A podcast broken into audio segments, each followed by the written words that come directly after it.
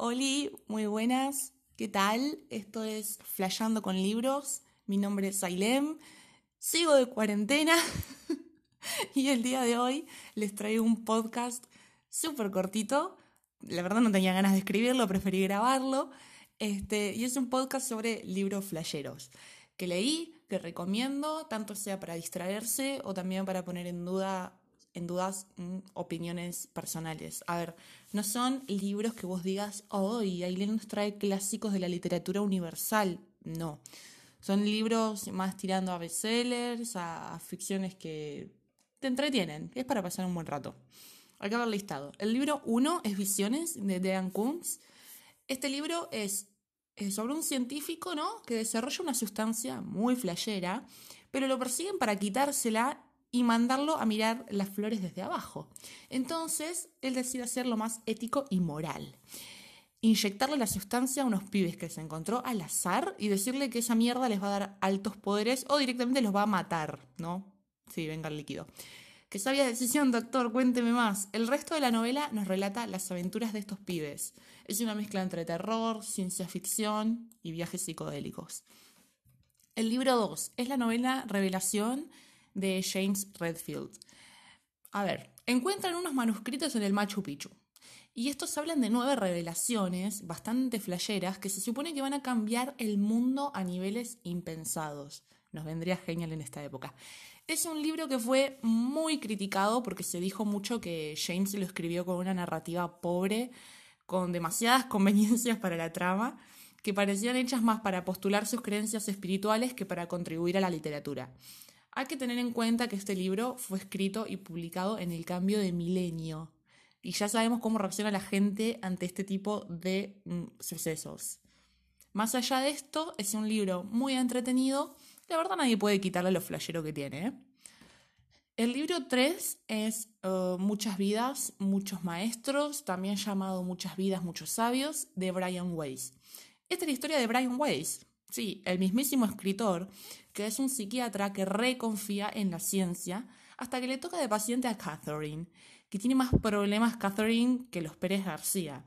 Y después de 18 meses de terapia convencional y de no llegar a nada, Brian se pregunta, ¿cómo le sigo cobrando a esta joven muchacha?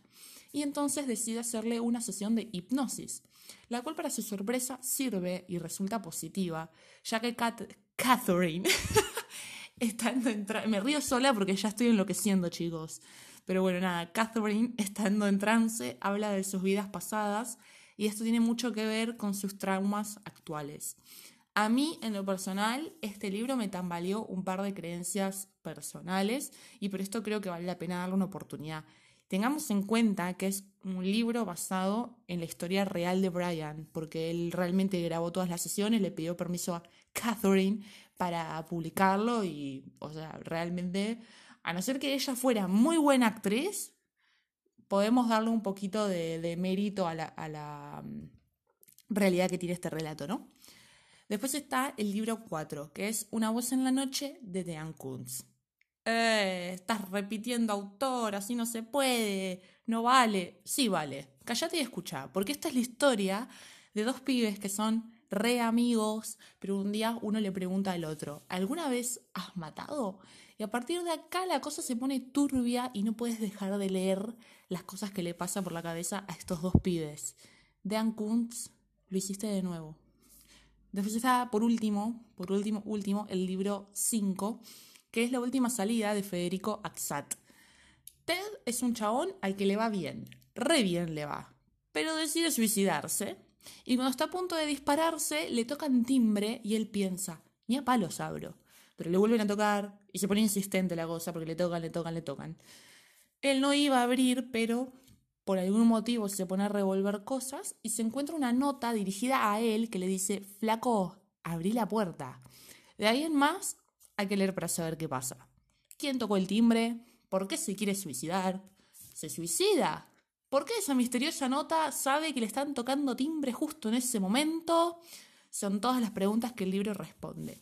A ver, no es el libro. Es un poquito uh, vende humo, diríamos, en Argentina. Pero para pasar el rato te hace comer un par de situaciones flasheras que la verdad están bastante buenas. Y realmente, vamos a decir la verdad, estos son los libros que necesitamos en estas épocas de aburrimiento y desolación. Espero que les haya gustado.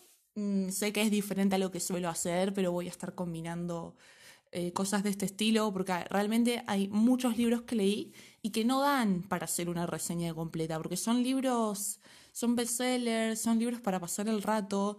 No voy a hacer una reseña completa de, libros de ese estilo. Me parece que las reseñas largas ameritan más a, a clásicos.